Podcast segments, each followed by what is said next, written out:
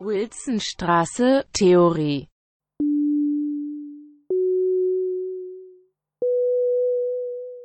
Die Seilbahn ja. ist kaputt und hat Bernhard mitgerissen. Äh, Rose und ich unterhalten uns jetzt trotzdem äh, über dein Material, Rose, was du dankbarerweise hochgeladen hast und äh, es auch sehr dicht ist. Und ähm, normalerweise fangen wir einfach immer so ein bisschen damit an, dass die Leute des Materials das einfach nochmal zusammenfassen. Also ja. was, was für dich so deine wichtigsten Punkte wären von, von dem ganzen Material. Ja, das ist tatsächlich nicht so ganz einfach, weil es wirklich sehr dicht ist, aber ich werde mal probieren, nochmal so zu, der, zu den jeweiligen Episoden was zu sagen. Also in der ersten Episode habe ich versucht, ähm, so die Grundzüge der Gender Studies zu skizzieren, einfach als sozusagen Wissenschafts-, Wissenschaftsform, Wissensform, womit beschäftigen die sich, was, also sozusagen, wo, wo, in welchem Kontext sind die entstanden?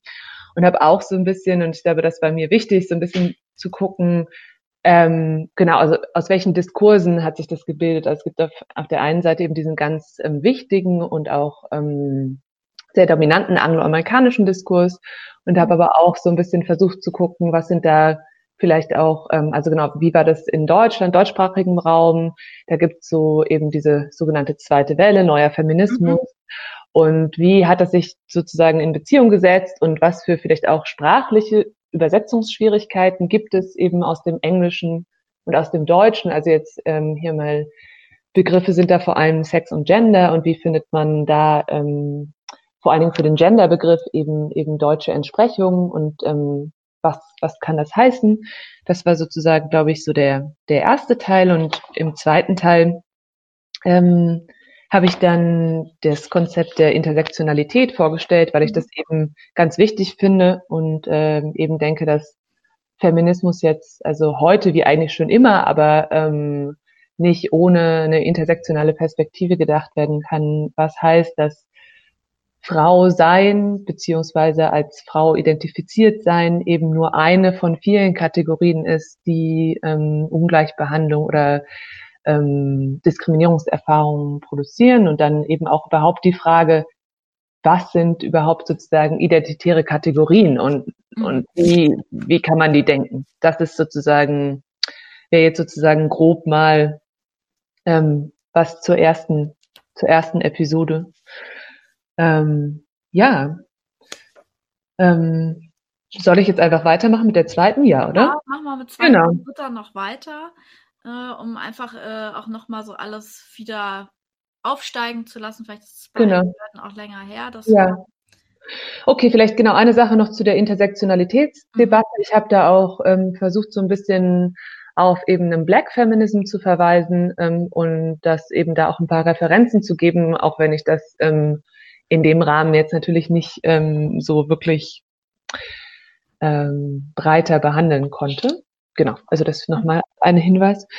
Und die zweite Episode, die ging dann zu Judith Butler als einer, ja, doch einfach sehr wichtigen Theoretikerinnen für, auch gerade für, für uns, die sozusagen Theater- und Tanzwissenschaft beziehungsweise Performance Studies machen, weil sie eben, genau, also ich habe dann zum einen ihre Arbeit vorgestellt ähm, und welche, also welche Fragen sie in ihrer Arbeit aufwirft. Da ging es sehr viel um eben das Entstehen und Wirken einer ähm, heteronormativen Matrix und eben den Begriff von Macht, den, mit dem Butler sich ja viel auch im Anschluss von, an Foucault beschäftigt und wo das vielleicht produktive Auswirkungen hat, wo das restriktive Auswirkungen hat, wie überhaupt eine Geschlechtsidentität entsteht. Also das sind ja so Fragen, mit denen Butler sich viel ähm, beschäftigt hat.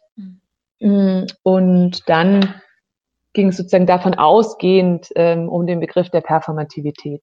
Ähm, und eben Butlers Ansatz, ähm, Geschlecht als etwas zu denken, was durch eben sich immer wiederholende Handlungen überhaupt erst, ähm, also sprachliche und auch ähm, körperliche, wie auch ähm, sich eben erst in, in dieser Wiederholung herstellt und eben auch das subversive Potenzial, was daraus resultiert, Geschlecht eben als etwas Performatives zu denken und dann genau habe ich auch noch versucht, so ein bisschen zu skizzieren, was dieser Begriff, also warum dieser Begriff auch so wichtig geworden ist in den gesamten Sozialwissenschaften in den 90er Jahren. Mhm. Genau. Das war so die zweite Episode. ähm, ja, und die dritte Episode ging um ähm, Donna Haraway und Queer Studies. Und äh, das ist, glaube ich, die Episode, wo es eher zwei, also wo ich diese beiden Konzepte einfach vorgestellt habe, die jetzt, würde ich jetzt nicht sagen, direkt in Verbindung stehen, auch wenn sie natürlich irgendwie in Verbindung stehen, aber Haraway habe ich einfach vorgestellt, um nochmal zu Butler so einen, vielleicht einen, doch ein bisschen einen anderen Ansatz äh, nochmal mit reinzuholen, weil eben, genau, also ähm, ja, also Butlers Ansatz einfach sehr poststrukturalistisch ist und dekon also sich mit Dekonstruktion befasst und ähm, Donna Haraway ähm, ja doch nochmal ganz neue Fragen aufmacht, indem sie sich eben mit ähm, Technologien befasst und vielleicht auch einem, ja, würde ich sagen, einem utopischen Potenzial von Technologien und eben auch Materialität und damit auch der Materialität des Körpers nochmal so ganz eigene ähm, Handlungsmöglichkeiten zugesteht. Und ich würde sagen, einfach die beiden Denkerinnen finde ich auch in, in Abgrenzung und im Dialog miteinander interessant, weil sie einfach unterschiedliche Schwerpunkte setzen in ihrer Analyse und gleichzeitig aber, ja, also die ich ähnlich wichtig finde, so. Mhm. Ähm, genau. Und über die Queer Studies habe ich ähnlich gemacht wie bei den Gender Studies, einfach so ein bisschen auch zu, zu umreißen, ähm, welche, welche Themen behandeln die Queer Studies, welche, also was, was ist das, was, welche Methoden werden da wie angewendet, was vereint vielleicht auch diese sehr diversen ähm, Positionen, die eben ähm, ja, die eben sozusagen mh, hm, jetzt habe ich gerade hier gesehen, dass Ruth ja, schon kam das. Wow. genau. Ähm, ja, und ähm, dann habe ich als eine Position, die ich noch etwas, also wo ich ein paar Worte zu sagen konnte, eben Sarah Ahmed vorgestellt. Ja, ja genau genau. Ähm, Ruth hat auf einen Podcast hingewiesen, ja. Und ein Video. Ja. Super, Ruth. Ja. Umfassende Bildung, wir können wieder auflegen.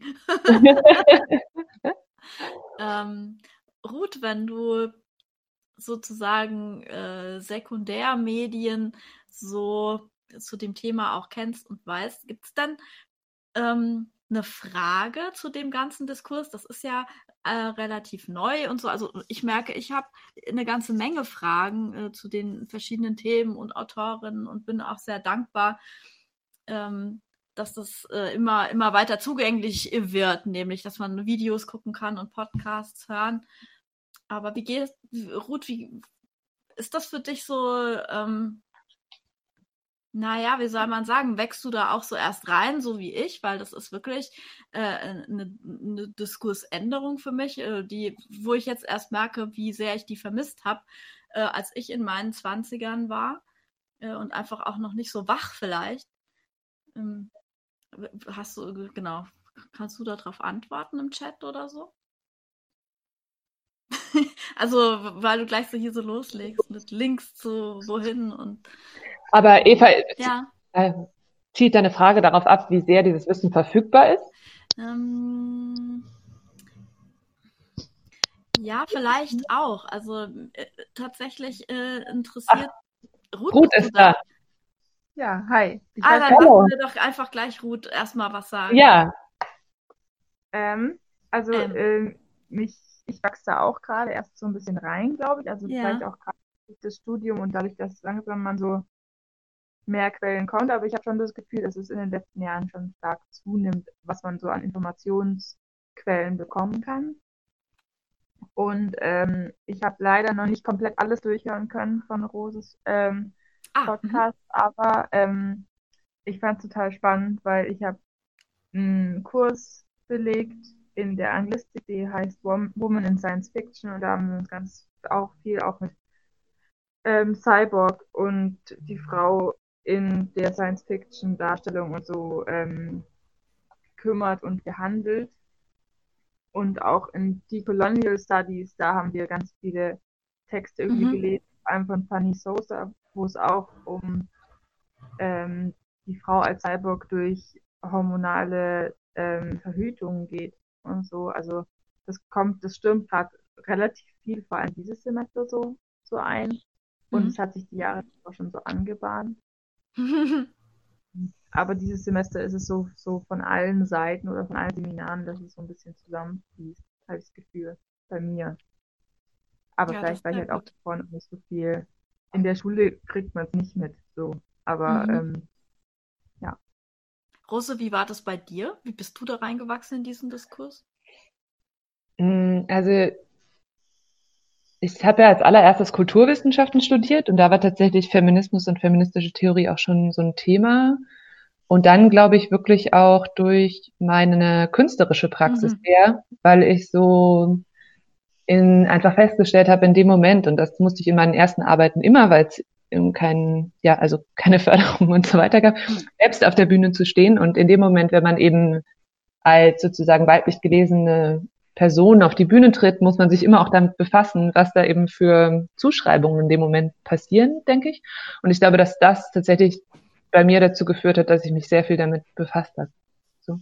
Ja, das ist super, dass du das ansprichst. Das hätte ich dich nämlich natürlich auch gefragt, ähm, inwiefern dieser Diskurs und diese Autorinnen oder Fragestellungen wichtig sind für dich und deine Kunst und dein Sein auf der Bühne. Hat sich da was verändert über die Zeit? Naja, ich glaube, vielleicht am Anfang ging es wirklich noch viel um diese Kategorie Frau an sich und sozusagen mehr vielleicht aus dem Erscheinungsbild oder mehr so eine Auseinandersetzung mit Identitätszuschreibungen, während ich glaube, jetzt mit meinem letzten Stück es dann eher darum ging, Seinsweisen zu finden, die überhaupt sich so identitären Zuschreibungen entziehen. Also mhm. Also da gibt es vielleicht schon so, so, eine Entwicklung. Aber ich glaube, was mich immer noch und schon immer interessiert hat, sind auch, ist auch so eine Fragestellung, wo entsteht es überhaupt und was sind vielleicht mich viel auch mit so medialen Formaten beschäftigt, wo bestimmte Konstruktionen von Weiblichkeit sozusagen irgendwie ja passieren oder eben sichtbar werden. So. Also mich, ja, ich glaube, ja. Mhm. Ruth, bist du noch da? Ja, ich wollte nicht einfach so. Ja, Nein, aber ähm, vielleicht auch äh, nochmal interessant, ähm, was ähm, gibt es einen bestimmten Punkt, der dich an diesem Diskurs so hauptsächlich interessiert? Mm. Oh, hauptsächlich ist schwierig. Das so ja, also ja, es ist auch immer auch mal so ein bisschen die Fragen, die ich hier so formuliere, meine eigenen Fragen. Das ist vielleicht auch so ein bisschen gemein. äh. ähm, ich weiß nicht, ob es so ein hauptsächliches Ding gibt. Ich glaube, mhm. es geht schon wirklich auch so ein bisschen um das Verstehen, okay, wie hat sich das entwickelt und wie konnte es sich so lange so entwickeln und ähm, mh, mm, ja, ich weiß auch nicht. Also ich finde es auch manchmal spannend, dann, ähm, dass es jetzt halt so diese, diese Veränderungen gibt und dass man aber halt dann meistens vergisst, irgendwie auch Männer mitzudenken in dieser Veränderung. So. mhm. ähm, also ich, ich weiß nicht, ich glaube, das sorgt auch so ein bisschen für Unmut und dann wieder so ein Ungleichgewicht. So, mhm. also es ist natürlich äh, komplett richtig und wichtig so, aber ich habe das Gefühl, dass dann manchmal ähm, vergessen wird, dass Männer ja sozusagen auch ähm, in einer bestimmten Art und Weise unterdrückt wurden, halt, also in bestimmten Auslebungen und dass ähm, das bei manchen Aktionen so ein bisschen ähm, vergessen wird. Ich war bei so einer Sache, die hieß Stadt der Frauen in Esslingen. Mhm.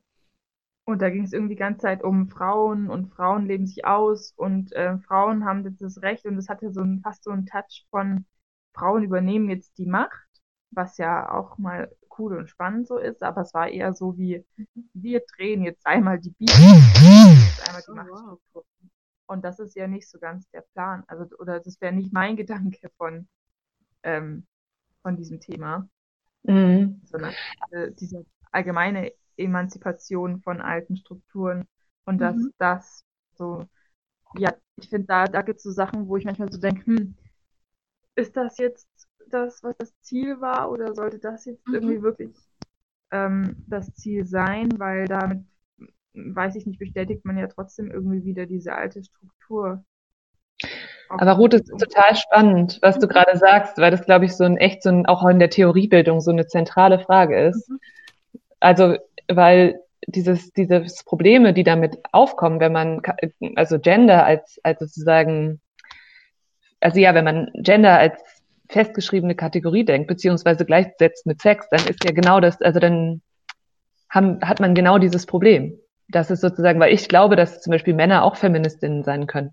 Also sozusagen, es ist nicht, es muss nicht Ähm, genau, also nur weil man vielleicht die biologischen Merkmale eines, ähm, oh ja, wie formuliert man das jetzt?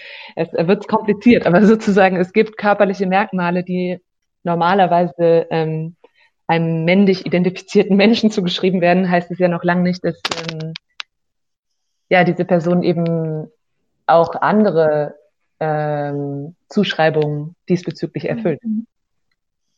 Ja, total. Weil, also mir fällt es wirklich schwer, da so ähm, zu formulieren und selbst zu bilden, wo ich dann irgendwie weder Frauen noch Männern noch irgendeinem Geschlecht auf den Schlips drehe, weil, ich, weil man dann irgendwie schon plötzlich dann halt auch anfängt, er und sie und Sternchen in und so. Und wenn man das alles irgendwie mitdenkt, was man bisher noch nie musste, weil es halt so schwarz-weiß, rechts-links denken war, dann ähm, ist das auch unglaublich schwierig. Also es wird natürlich dann halt auch wirklich sehr kleinteilig, weil man irgendwie versucht, ähm, durch Neuerungen, weil es davor halt nicht drin war, Sachen hinzuzufügen, damit man das alles irgendwie formulieren und artikulieren kann. Und dann wird es auch super schwierig. Also ähm, auch Texte zu schreiben über das Thema, weil man mhm. halt ganz Zeit den in hat und dann fragt man sich, hm, darf ich jetzt er und sie oder seine Sichtweise schreiben, weil ich weiß gar nicht, ob sich die Person als männlich identifiziert und so. Mhm. Und das ist, ja, da struggle ich manchmal so ein bisschen. Ich habe das Gefühl, äh, sorry, ich wollte dich nur nicht unterbrechen. Ich dachte, du wärst fertig. Nee, ich, ich wollte nur, ich dachte, ich, ich switch vielleicht mal raus und lasse Platz für jemand anderen. Das ist ein ähm, Anruf, es können noch 20 Leute hinzukommen. Okay, ja. okay. Ja, Aber nee, antworte doch gerade kurz. Nein, ich wollte nur sagen, dass ich das Gefühl habe, dass ähm, manchmal auch diese Angst, was falsch zu machen, gerade in dem Diskurs, dass die auch ganz viel, also ähm, wie sagt man, unmöglich macht. Weil auf der einen Seite verstehe ich das sehr gut und auf der anderen Seite denke ich manchmal, dass ähm, das ist, es wäre schön, wenn man sozusagen in dem gegenseitigen Vertrauen das, damit etwas spielerischer umgehen könnte. Also habe ich das Gefühl. Und mehr das Miteinander rausfinden könnte, als es so in so Kategorien zu denken. Also ich habe manchmal das Gefühl, dass es, wie du es eben auch beschreibst, und ich finde es auch so, dass es sehr hemmend manchmal ist, dass man so Angst hat, nicht korrekt zu sein oder jemand auf den Schlips zu treten. Ähm, ja. Das ist tatsächlich auch ein Punkt, der mir äh, daran auch am meisten Spaß macht, äh, dass alle oder viele Leute sich plötzlich ganz neu überlegen, oh Gott, wie formuliere ich denn jetzt? Und es geht mir auch so. Äh, und ich stelle fest, dass, ähm, dass ich mir dadurch auch ganz neue Fragen stelle. Jetzt heute Morgen unter der Dusche habe ich drüber nachgedacht, ähm, im Hinblick auf die, auf das Gespräch mit dir, Rose, warum es sich eigentlich überhaupt über die Geschichte etabliert hat, das Geschlecht, also die geschlechtliche Zugehörigkeit als Höflichkeitsformel im Alltag einzuführen. Also warum mhm. äh, erkenne ich denn Frau XY und Herrn XY an? Warum hat sich da nicht irgendwas, es hätte sich ja auch Mensch XY etablieren können oder irgendein vollkommen anderes Wort, und äh, das sind Fragen, die, für die wäre ich früher viel weniger sensibilisiert gewesen. Ich habe mich zwar schon immer gefragt, warum gibt es jetzt ausgerechnet diese und jene Worte für diese und jene Dinge, aber äh, das so eine, dass mir das erst auffällt, dass ganze Kaufhäuser nach rosa und blau geordnet sind äh, oder dass irgendwie so lange gar nicht hinterfragt wurde, dass, dass ich mich, äh, dass ich Frau Holling bin. Äh, also das macht mir tatsächlich einerseits Spaß und ich bin auch neugierig, wo, also wie weit wir das verändern können und was, äh, was passiert. Äh, auf der anderen Seite aber, genau, fühle ich auch so eine Verunsicherung, dass ich dann, ähm, ja, ähm, ich, ich glaube, ich bin gar nicht mehr so verunsichert, dass ich andere Leute äh, auf den Schlips treten könnte, falls noch einer oder eine einen trägt. Äh, sondern dass, ähm, dass es auch so, eine, so einen neuen Anspruch darauf gibt, dass ich, dass sich Menschen untereinander absolut unoffensiv begegnen. Also dass es diesen Anspruch gibt, ich, ich will mich nicht verunsichern lassen, ich habe ein Recht darauf, nicht verunsichert zu werden. Und da, ich glaube, an dem Punkt weiß ich noch nicht, ob ich da bereit bin, mitzugehen, weil es ja immer um eine Verunsicherung geht. Aber jetzt sind ganz viele Sachen im Chat gekommen. Mhm. Hast du das auch gelesen, Rose? Ja, ich lese gerade von Emma. Ja. Ähm, aber ja, ich wäre tatsächlich neugierig, das auch nochmal zu hören. Ich weiß nicht, ob Emma dazu Lust hat, aber. Mh. Ich lese gerade mal vor. Eine mhm. Schönheit von dem Diskurs, dass es keinen Konsens gibt, auch in der Sprache nicht. Also ich sehe auch die Problematik, aber ich finde es eine große Qualität für eine neue Sprachästhetik im Alltag. Ja, aber von also, das mit dem Comic? Ach so, der Comic. Der weiter oben, der war von Eva. Ja, mhm. genau. Nein, also ja, so, ja, wie, ja, mhm. so wie ich ja, also ich muss dazu sagen, ich glaube auch, dass es ein sehr produktiver Moment ist, aber ich glaube sozusagen, was ich manchmal schwierig finde, ist, dass es, also Verunsicherung ist ja auch produktiv, aber ich erlebe das manchmal auch so in, in wirklich in privaten Kontexten, wo es eigentlich so ein Vertrauen gibt oder vielleicht mhm. auch so ein gemeinsames Ausprobieren, mhm. was ja auch notwendig ist, um, um vielleicht auch neue Formen zu finden, dass das manchmal so mit so, mit so Angst besetzt ist. Und ich glaube, mhm.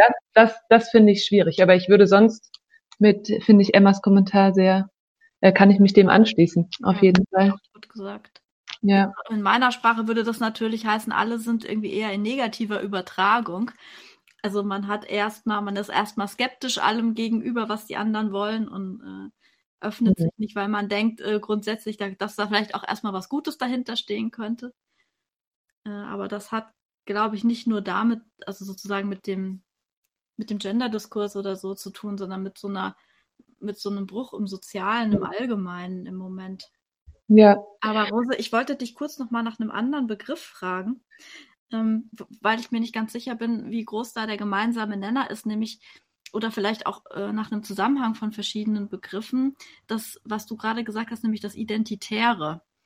Äh, und da ist ja, ähm, vielleicht kannst du da einfach noch mal in zwei, drei Sätzen umreißen, was dieser Begriff eigentlich meint und warum manche Leute sich identitäre Bewegung nennen und das toll finden und andere äh, das gerade eine riesen, eine, das sozusagen das, die Gefahr in diesem Begriff sehen oder die Unmöglichkeit. Ich glaube, das wäre vielleicht nochmal ganz gut. Also ich glaube erstmal, ähm, es ist am einfachsten, das wirklich von dem Begriff Identität herzudenken. Also sozusagen die Idee, dass man eine, einen Menschen, eine Person sozusagen in eine oder mehreren bestimmten festgeschriebenen Kategorien fassen kann, sprachlich greifen kann, beschreiben kann, vielleicht auch dementsprechend behandeln kann.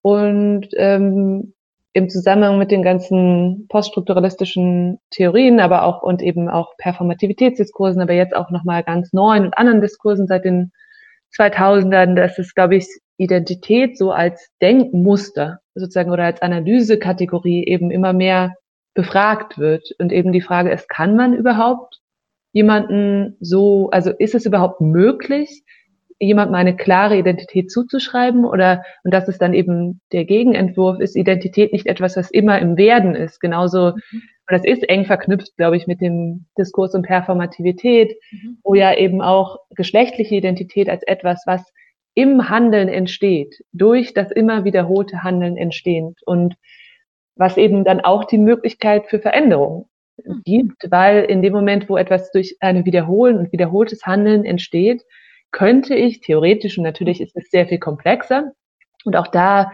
fühlt sich ja Judith Butler zum Beispiel oft missverstanden, als ob man einfach jetzt am nächsten Tag mal was anders machen könnte, was glaube ich, also so einfach ist es eben nicht, weil es auch in gesellschaftlichen Strukturen eingelagert ist und eben wir auch nur begrenzt ähm, einfach mal alles anders machen können als Einzelne. Aber jetzt, also jetzt, um nochmal zurückzukommen, also ich glaube, dass eben es eine Kritik an der Kategorie Identität selbst gibt und wie eben sozusagen das, was einen Menschen ausmacht, überhaupt beschrieben, begriffen und eben dann auch in Theorie überführt werden kann.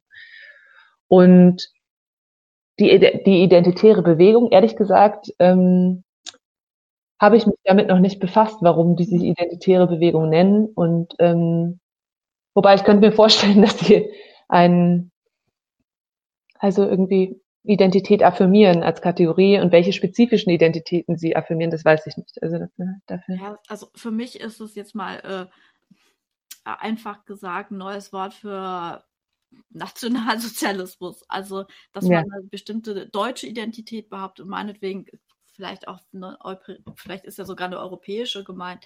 Also solche gibt es auch, dass das ein bisschen ausgeweitet wird, aber eine ganz klare Strategie über Abgrenzung zum anderen. Mhm. Dass man da ganz genau weiß, was zu meiner Identität gehört und was nicht. Und dass ich sozusagen Recht auf meine Identität habe.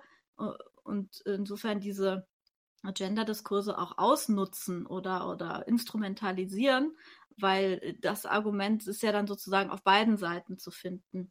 Hm. Also mir fiel auch noch mal was anderes ein, äh, was vielleicht dazu passt zu dem, was du vorher gesagt hast, nämlich Ansprache Frau äh, Herr, mhm. beziehungsweise auch dieses, warum ist das eigentlich so und warum hat, also ist das so normalisiert und warum habe ich das nie befragt und ähm, das und das blinkt, ja. Und ich glaube, das ist ja eines der großen Forschungsinteressen auch von Butler, eben diese Frage, also beziehungsweise sie geht ja davon aus, dass Macht dann erfolgreich ist, wenn wir etwas als Normalität annehmen. Mhm. Also sozusagen eine, eine funktionierende Machtstruktur zeichnet sich eben genau dadurch aus, dass es hm. sozusagen dann wir ja das als Norm im Sinne von Normalisierung wahrnehmen und nicht mehr kritisch hinterfragen. Und ähm, sie macht ja dann diese Analyse im Anschluss an Foucault, dass es einfach ähm, im, also ein, ein großes ökonomisches Interesse eigentlich ist, ähm, Menschen in Kleinfamilien zu strukturieren und damit sie sich reproduzieren, auf eine Art zählbar, kategorisierbar, lenkbar sind. Also das ist natürlich jetzt auch wieder vereinfacht dargestellt. Aber genau, also dass, dass sozusagen diese heteronormative Matrix, wie sie sie bezeichnet, eben nicht einfach nur so da ist, sondern dass es eben ein ganz klar strategisch, ökonomisch, wirtschaftliches Interesse gibt, was sozusagen dazu geführt hat. Und dass es immer Machtstrategien hinter solchen Normalisierungen stehen. So. Ähm, das fiel mir jetzt noch dazu ein. Ja, das ist auch, auch total ähm, hilfreich, weil wir haben äh, gestern in den Grundbegriffen auch genau darüber gesprochen, sozusagen, äh, wozu wird Reproduktion eigentlich in Klammern kapitalistisch eingesetzt und äh, woher kommt denn das eigentlich und, und dass es da diesen Moment braucht, sich da überhaupt erstmal drüber bewusst zu werden. Das ist nämlich tatsächlich etwas, was man, äh, wie Ruth vorhin so schön sagte, nicht äh, in der Schule mal schon gesagt bekommt, so, ach übrigens, äh, man wird ja schon sehr stark subjektiviert, äh, je nachdem, wo man äh, Glück oder pechlicherweise rein und rausgeboren wird. Ähm, äh, und da kamen wir äh, äh, genau auf den Punkt, dass das ähm, irgendwie auch ganz gut zusammenpasst von den Themen, jeweils was in diesen zwei Einführungsseminaren passiert. Das ah ja, sehr schön. Total gut, dass du das jetzt auch gerade nochmal, äh, ohne es genau zu wissen, auch genauso formuliert hast. Äh, wobei man sich natürlich dann ähm, tatsächlich immer fragt, okay, wir kennen so viele Leute, die so kritisch sind äh, dieser Entwicklung gegenüber und trotzdem hat genau, also gibt es häufig das Gefühl, man weiß nicht genau, wo man da jetzt ansetzen soll. Ähm, und da wäre vielleicht nochmal interessant, so vielleicht von unserer Perspektive auch, wir sind ja jetzt beide hier wissenschaftliche Mitarbeiterinnen an der Universität. Ähm, äh, und äh, vieles, was wir so rezipieren oder auch tun, hat ja mit so Diskursen zu tun, die in der Wissenschaft äh, stattfinden. Und ob, äh, findest du das, äh, haben wir da überhaupt sozusagen äh, auch eine politische Einflusskraft oder kann Judith Butler ihr Leben lang sich sozusagen äh, Wunsch schreiben? also wird das irgendwie durchsickern oder bleibt es dann unter uns vier, die wir das dann irgendwie mit unseren Studis lesen und uns darüber freuen? Hm. Also ich glaube schon, dass gerade die Position einer Lehrenden Verantwortung mit sich bringt, eben die Positionen ähm, auch sozusagen zumindest in dem, in dem eigenen Wirkungskreis sichtbar zu machen, die eben sonst vielleicht auch in einem größeren Kontext unsichtbar gemacht werden. Mhm. Ähm, das glaube ich zum mhm. einen, also Donna Haraway, es gibt so einen sehr schönen Film von Fabrizio Terranova über, über Donna Haraway, den gibt's auch im Institut, in der Mediathek, mhm. den kann ich sehr empfehlen. Ähm, ähm, Storytelling Storytelling about Earthly Survival, glaube ich. Oder irgendwas. Genau. Ähm, und weil sie sagte diesen schönen Satz, irgendwann dann sitzt sie, wird sie an ihrem Schreibtisch gezeigt, in dem Haus, in dem Wald, das sie gebaut hat. Und dann sagt sie so, ja, es ist unglaublich, wie schnell wir verschwinden. Mhm. Und damit meint sie eben ähm, weiß, also eben, ja, vor allen Dingen nicht weiße, aber auch weiße feministische Theoretikerinnen und einfach diese Sache, wie schnell, sie sagt dann Frauen, also wie schnell Frauen einfach aus ähm, wissenschaftlichen Diskursen verschwinden, mhm. weil sie einfach unsichtbar gemacht werden. Und das ist eben so verrückt, weil das ist tatsächlich was, was, wo ich jetzt durch meine Arbeit an der Uni nochmal so drauf gestoßen bin, dass ich gemerkt habe, die Diskurse, die ich in meiner Ausbildung ähm, mitge mitgegeben bekommen habe, mhm. sind vor allen Dingen weiße Männer. Und es ist eine wahnsinnige Arbeit und auch zum Teil wirklich super schwierig, sich die nicht weißen weiblichen Positionen zu erarbeiten, weil das auch wirklich einfach durch so eine Struktur überhaupt nicht so verfügbar ist. Mhm. Also zum Beispiel, also sozusagen wissenschaftlichen Texten unterliegen ja auch immer, äh, den unterliegt so ein Referenzsystem durch die Fußnoten, durch die Bibliografie und sozusagen, es ist ja immer das ähm, gibt ja diesen offensichtlichen Text in einem akademischen Text und dann gibt es den Subtext, der äh, ganz viele Verweise hat und sozusagen wie so immer auf, auf Wissen referiert, was auch historisch gesammelt wurde. Und das ist weiß und männlich in den meisten Texten, selbst in feministischen Texten. Und warum zum Beispiel referiert Butler noch auf Foucault, auch wenn Foucault total wichtig sind, aber es gibt zum Beispiel auch andere Theoretikerinnen, weibliche, die über Macht schreiben. Also sozusagen ist es, also inwieweit ist sozusagen ein Referenz, also genau, dieses das, wir bewegen uns eben immer noch in einem Referenzsystem, was einfach ähm, ja weiß und äh, männlich ist. Und es ist wirklich schwierig und ich probiere das, aber ich scheite auch immer wieder auch einfach an meiner Zeit, sozusagen mir irgendwie eben nicht weiße weibliche Positionen oder also nicht weiße und oder weibliche Positionen mhm. zu erarbeiten. So. Und das ist aber, wie gesagt, das ist wirklich ähm, nicht einfach. So. Mhm. Finde ich. Ja. Geht mir auch so. Äh, und ich, ich bin da vielleicht auch, auch ein bisschen weniger radikal, weil äh, ein paar von diesen weißen männlichen Positionen finde ich einfach spannend. Und die werden ja jetzt nicht automatisch unspannend, äh, nur dadurch, dass, äh, dass sie viel zu stark dominieren und, äh, und, und das System scheiße ist. ähm, aber genau, auch da bin ich irgendwie manchmal auch sehr zögerlich und, und mhm. versuche dann halt einfach beides zu machen. Ja, aber es, es wird sozusagen äh, auch Zeit brauchen. Mhm. Aber der, den, den Anspruch finde ich total wichtig. Ich glaube einfach, dass es wichtig ist, im Sinne dieser Normalisierung, sich die Frage zu stellen, ob die Theoretikerin, die man vielleicht normalerweise liest, ob man die liest, weil sie eben einem einfach an einen herangetragen wurden durch eine bestimmte Struktur oder weil man sie wirklich inhaltlich da irgendwie radikale Gedanken drin sind. Und ich glaube, dass das zu überprüfen ist eben eine, schon auch so eine Unlearning-Arbeit, die man irgendwie machen muss, sozusagen. Ja, das finde ich ganz sehr gut formuliert, ja. Und dafür, ehrlich gesagt, muss man auch eine Menge kennen, um das überhaupt einschätzen zu können. Hm. Ähm, manchmal ist es auch, wenn sozusagen viele Stimmen auf, auf einen ähnlichen Diskurs reagieren, ähm, gibt es auch keinen Grund, warum man nicht dann einfach die Frauen nehmen soll, wenn die eben im Grunde das gleiche sagen wie die Männer, weil, keine Ahnung, es werden ja manchmal Positionen von verschiedenen Leuten ähnlich formuliert. Äh, und manchmal geht es aber halt auf irgendwas zurück, wo ich es dann auch wichtig finde, zu sagen, ja, das ist jetzt halt einfach, weil auch die Struktur so war, äh, dieser, keine Ahnung, männliche antike Philosoph. Es mhm. sind sehr wenige weibliche antike Philosophinnen zum Beispiel, die irgendwie übermittelt wurden. Mhm. Ja. ja, ja, aber das ist ja genau, da wieder ja. komme ich wieder zu Haraway, die sagt, es ist unglaublich, wie schnell wir vergessen werden. Also ja. sozusagen, weil genau sozusagen das, welche, welches Wissen eben genau überhaupt verfügbar ist, hat ja, etwas mit einer Struktur zu tun. Absolut. Und dass, dass es eben so schwer zugänglich ist, beziehungsweise auch nicht mal, also dass es keine Dokumente, keine Überlieferung gibt, hat ja genau etwas damit zu tun. Genau. Und ähm, vielleicht kann, also ich denke eben auch, vielleicht kann zumindest der Ansatz sein, also um zurückzukommen zu der Verantwortung eben auch als Lehrende oder vielleicht auch als mhm. eben überhaupt Menschen, die sozusagen zu versuchen, dem etwas entgegenzusetzen. Mhm. Also wie auch immer das irgendwie dann, welche Form das auch immer annimmt. Aber es ist nie zu spät. Ja. Tun ja. jetzt. Ähm, du hast ja sogar so eine doppelte Möglichkeit als Künstlerin und Wissenschaftlerin auf verschiedenen Diskursebenen aktiv zu sein. Hm. Was, ja, keine Ahnung, fühlt sich das gut an oder eher überfordernd, frage ich mich manchmal. Manchmal auch überfordert, ehrlich gesagt. So,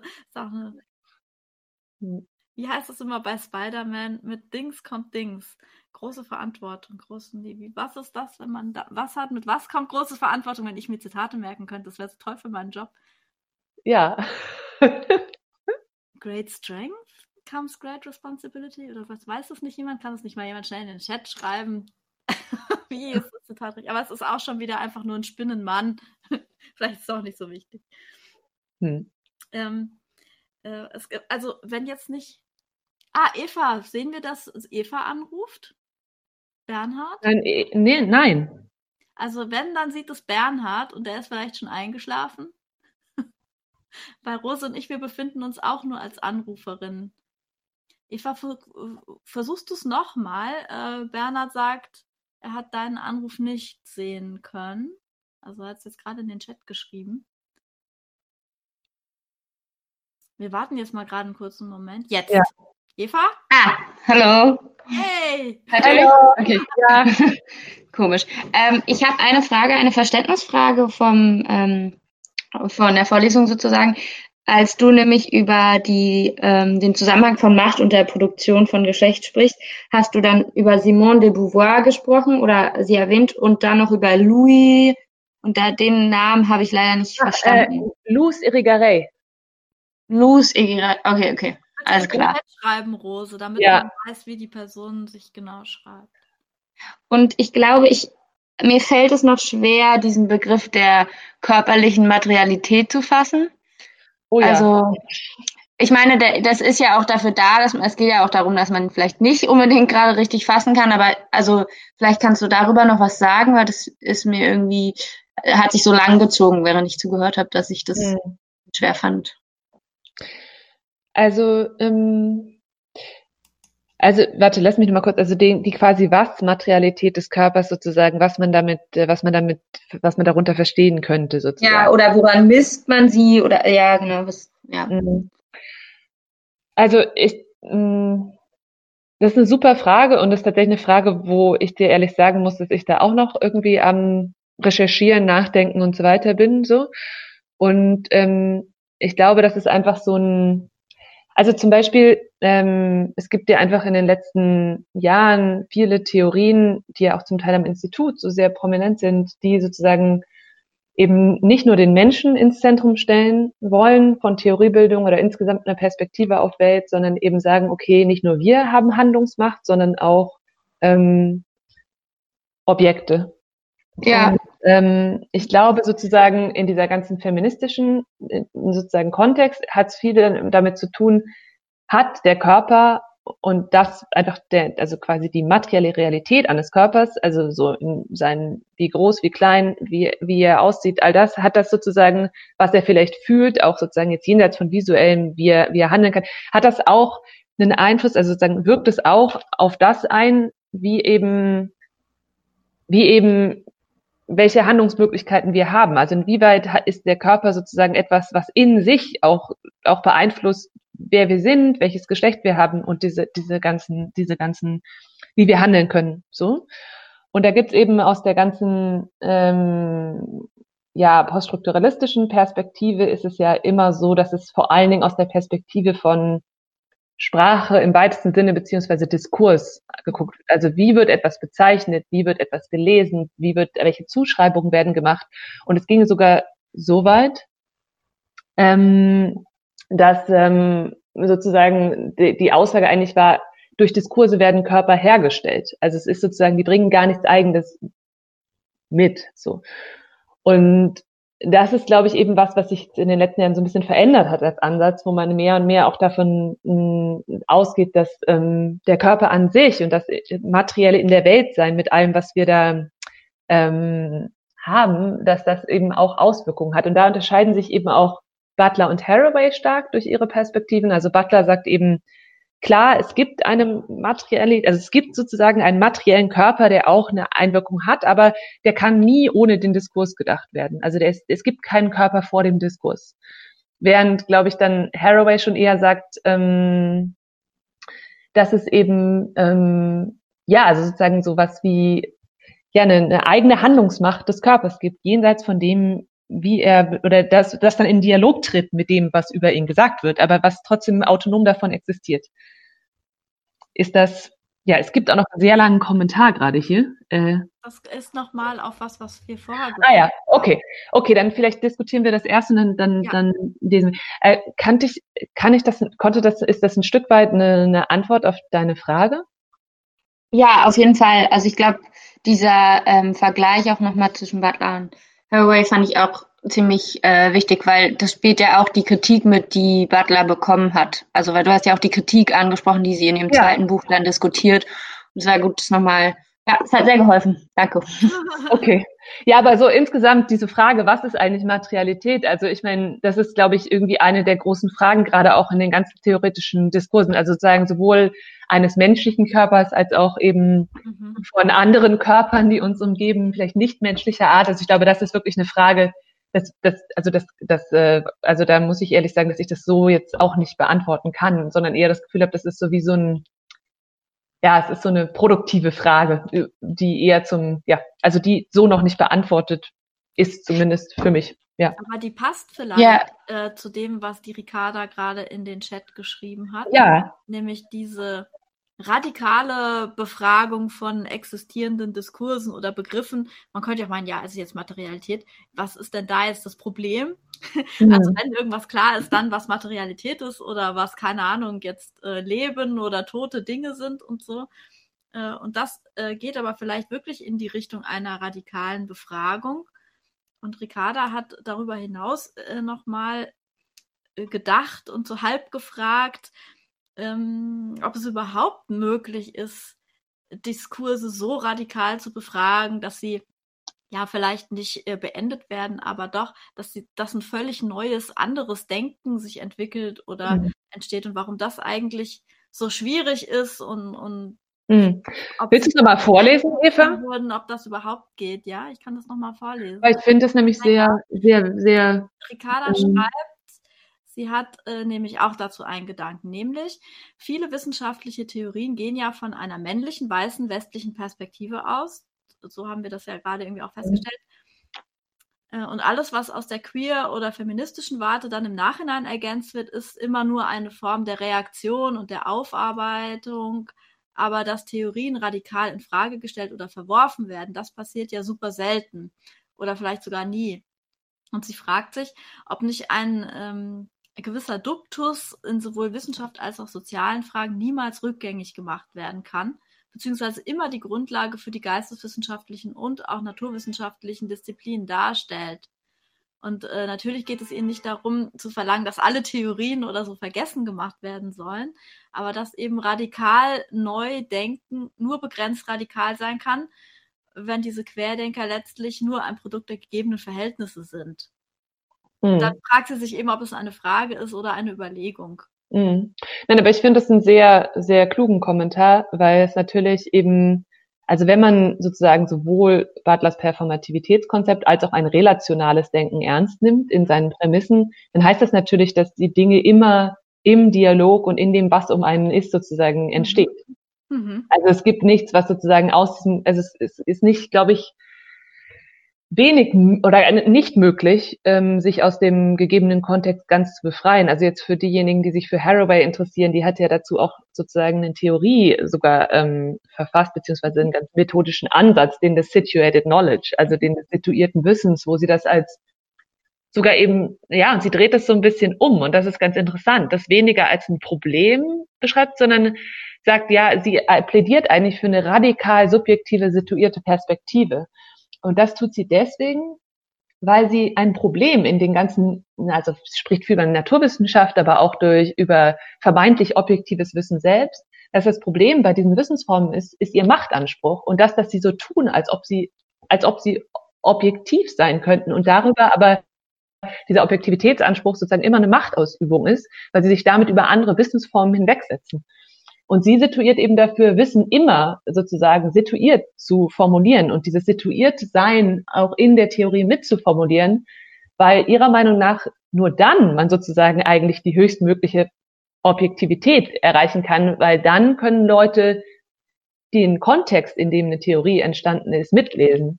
Also, und das fiel mir nur jetzt, also das ist jetzt nochmal ein bisschen woanders hin assoziiert, das ist jetzt kein direkter ähm, sozusagen Antwort auf das, was ähm, Ricarda geschrieben hat. Ähm, aber das ist, glaube ich, ähm, das ist tatsächlich, glaube ich, auch eine, diese Frage von, wo entsteht eigentlich Wissen und, und äh, wie entsteht es und, und sozusagen, wie können wir als ähm, Menschen, die Wissen ähm, denken, schaffen, produzieren wollen, wie können wir das kommunizieren, ähm, um auch unseren politischen Ansprüchen gerecht zu werden. Das ist, glaube ich, irgendwie mhm. auch wichtig in der feministischen Theoriebildung und auch der, vor allen Dingen auch in der queeren Theoriebildung. Ja. Mhm. Ricarda, willst du da nochmal drauf äh, reagieren im Chat? Äh, ob, ob, du da jetzt nochmal so eine Replik hast oder da mit dir in den Dialog kamen? Es dauert ja immer eine Weile, bis man mhm. was getippt hat. Ähm, aber vielleicht schließt da noch mal was an, äh, was mir jetzt gerade noch in den Kopf gegangen ist und was auch noch mal ein bisschen Begriffsarbeit vielleicht ist, nämlich ähm, in dem, was du gerade gesagt hast, Rose, dass man über die über eine radikale Subjektivität oder ähm, Kommunikation der eigenen Situierung hin zu einer radikalen Objektivität kommen kann, weil es eben transparent gemacht wird, die Position. Ah, Ricarda. Ah, jetzt hat Ricarda angerufen. Ich, ich äh, ah, ähm, ich hebe mich für später auf. Ricarda, jetzt erst du. Kann man mich hören? Ja. Okay. Hi, guten Morgen. Guten Morgen. Ähm, ja, ich äh, wollte sagen, danke für die Antwort erstmal. Mhm.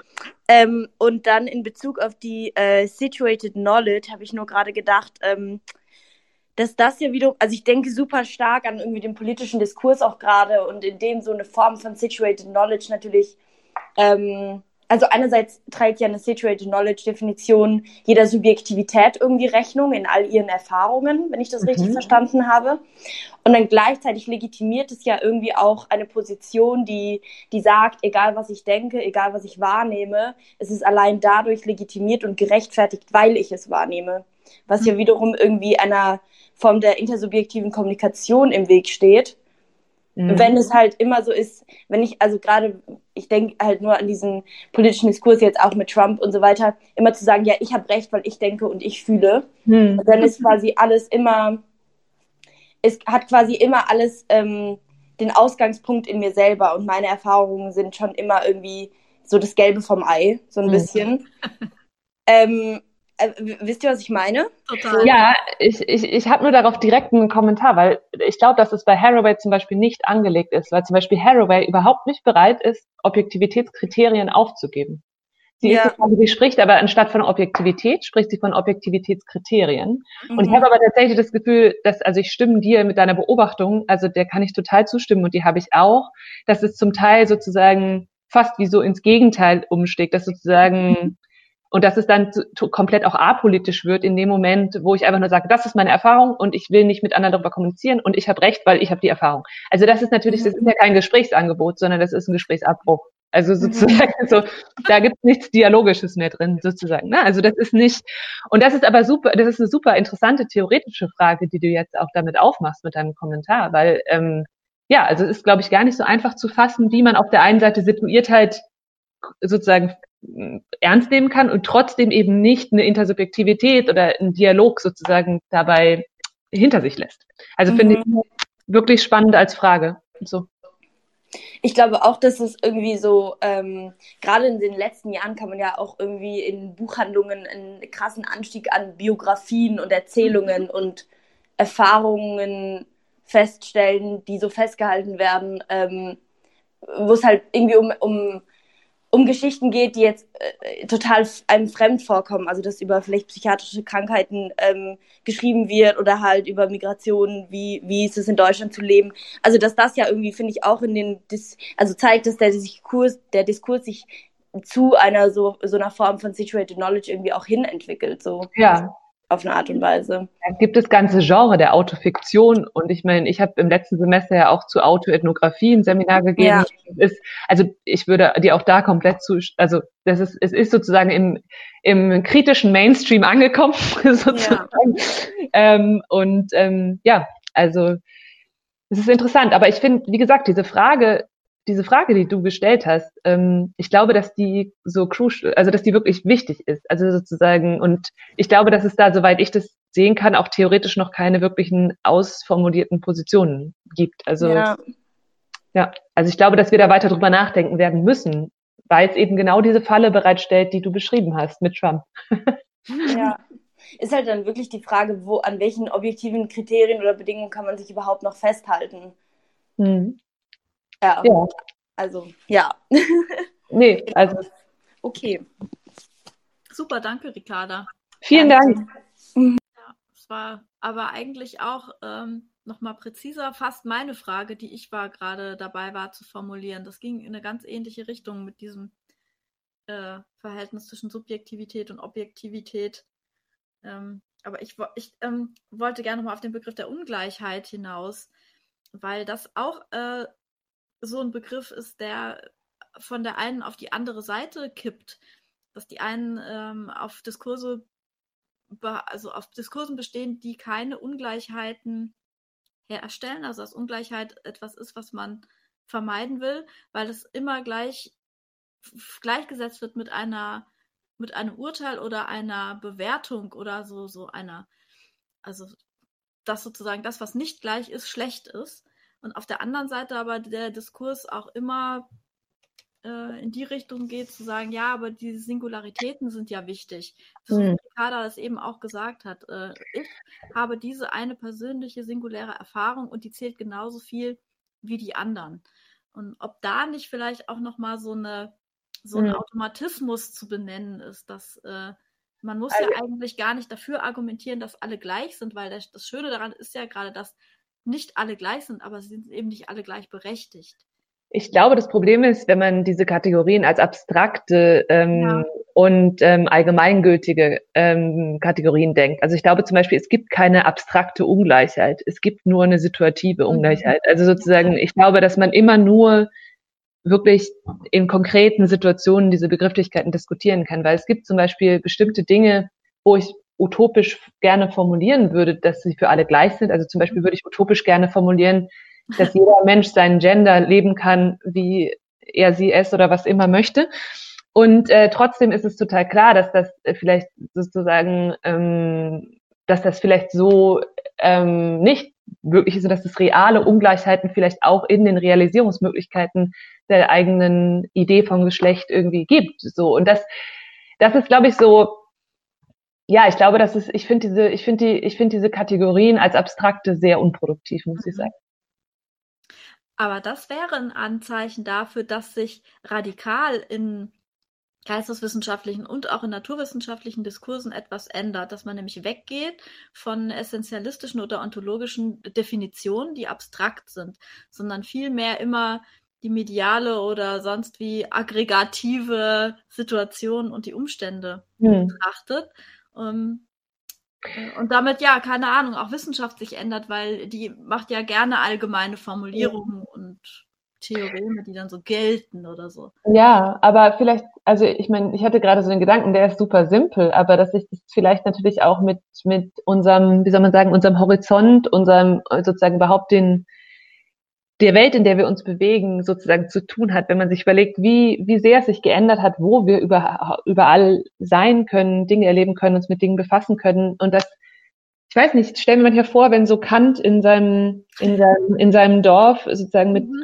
einmal am Tag Spaziergang um die Kirche ja. sich vielleicht sehr gut einbilden konnte, dass das die Welt sei und ähm, er darüber abstrakte, allgemeingültige ähm, ähm, Ideen formulieren könne, wenn der Mann vielleicht aber Königsberg mal verlassen hätte und darüber hinaus vielleicht auch noch die deutsche Grenze und sich mit anderen Sprachen, mit anderen, also befasst hätte, vielleicht wäre das auch so für ihn nicht mehr haltbar gewesen. Also mhm. ich will, was ich damit sagen will, ist, dass ich glaube, dass die Wissenschaft tatsächlich unserer Lebensrealität ziemlich hinterherhängt. Mhm. Ja, wunderbar gesagt. Ich wünschte, Kant hätte es gewusst. ähm, ich habe jetzt folgende Situation. Ich muss in mhm. Minuten die Sekretariatsübergabe machen. Ich ja. war ja gar nicht darauf vorbereitet, dass ich jetzt hier moderiere. Das heißt, es wäre gut, wenn jetzt noch Fragen existieren, dass sie jetzt gestellt werden und jetzt oder nochmal angerufen wird. wenn nach Leuten was auf der Seele brennt.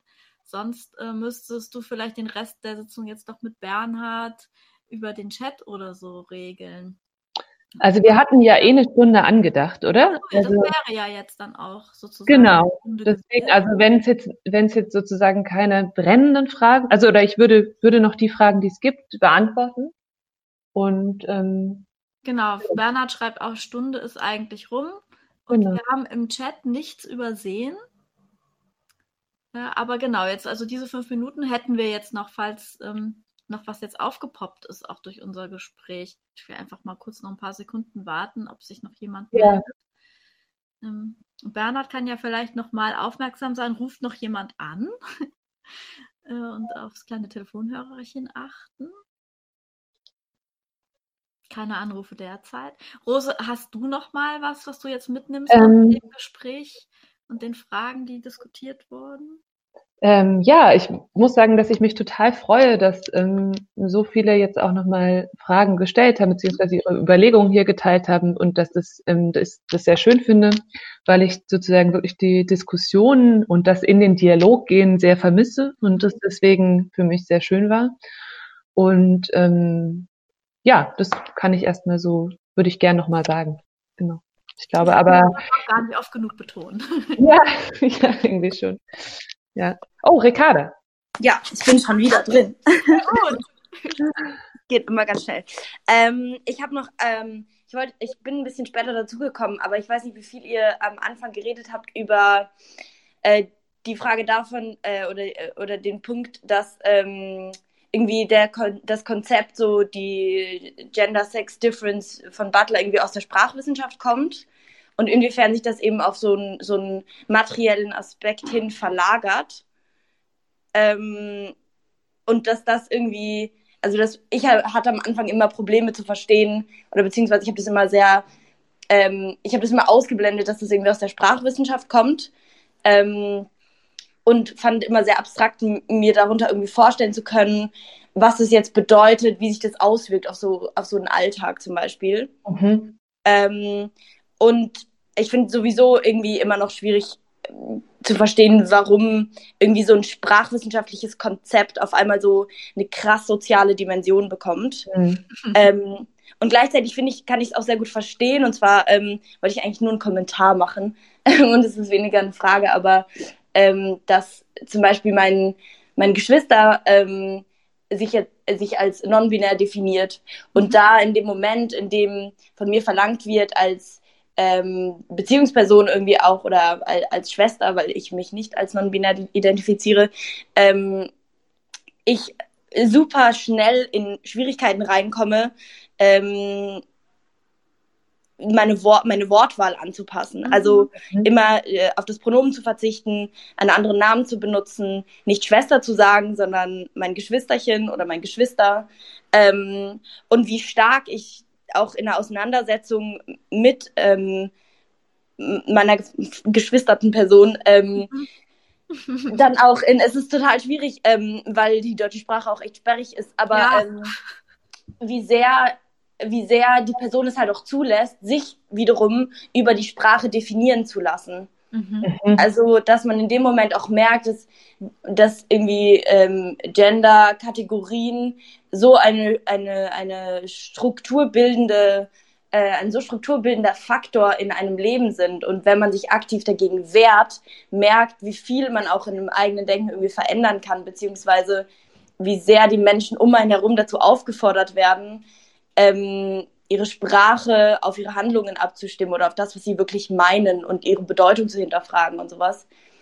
Ähm, ja, ich wollte es eigentlich nur als Beispiel mal geben, wie so in der Praxis das ähm, oder im Alltag dann irgendwie sichtbar werden kann, auch auf so einer super persönlichen Ebene jetzt, aber mhm. dass das schon super konfliktreich ist auch. Mhm. Ja, Punkt. Ja, vielen Dank, dass du das mit uns teilst.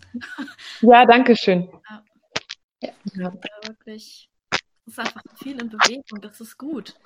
Es hat jetzt gerade sich parallel im Chat auch noch äh, entwickelt, dass man manchmal das Gefühl hat, es geht auch so langsam. Wieso, äh, genau, wo bleibt das dritte Pronomen, fragte nämlich Emma. Und das ist manchmal, ein, ein, ein Leben einfach nur sehr kurz und es ist einfach so schade, dass wir nicht wissen, was in 200 Jahren ist.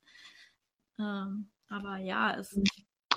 Äh, ich ich habe vielleicht noch eine kurze Buchempfehlung, weil ich kenne das Problem sehr, was Ricarda ähm, skizziert hat und ähm, eben auch aus meinem persönlichen Umfeld. Und mhm. ich habe dazu ein schönes Buch gelesen und zwar von Ursula K. Le Guin, Die linke Hand der Dunkelheit. Das ist eine Science-Fiction-Autorin, mhm. die tatsächlich eine Utopie oder eine Welt entwirft, wo es ähm, kein ähm, äh, ja oder kein Geschlecht sozusagen gibt, beziehungsweise sich man sich nur vergeschlechtet an bestimmten Punkten seines Lebens. äh, und äh, das kann ich noch mal hier schreibe ich noch mal in den Chat als ähm, Buchtipp. Ja, ähm, ja, weil ich da jetzt inhaltlich glaube ich gar nicht viel dazu sagen kann und möchte, aber ja, weil wir ja. Genau. Ja, wunderbar. Diese Mittwochmorgengespräche sind einfach wirklich ganz toll. Gut. Äh das ist natürlich auch immer zu viel und zu wenig von allem, aber so wie es ist, ist es häufig sehr gut. Ja, vielen Dank, Eva, fürs Moderieren. Danke, dass du Gern so spontan eingesprungen bist. An Bernhard und, und die ja, vielen Dank, Bernhard. Bernhard legt uns auf und Grüße an alle. Bis bald. Ja, bis bald. Tschüss. Tschüss.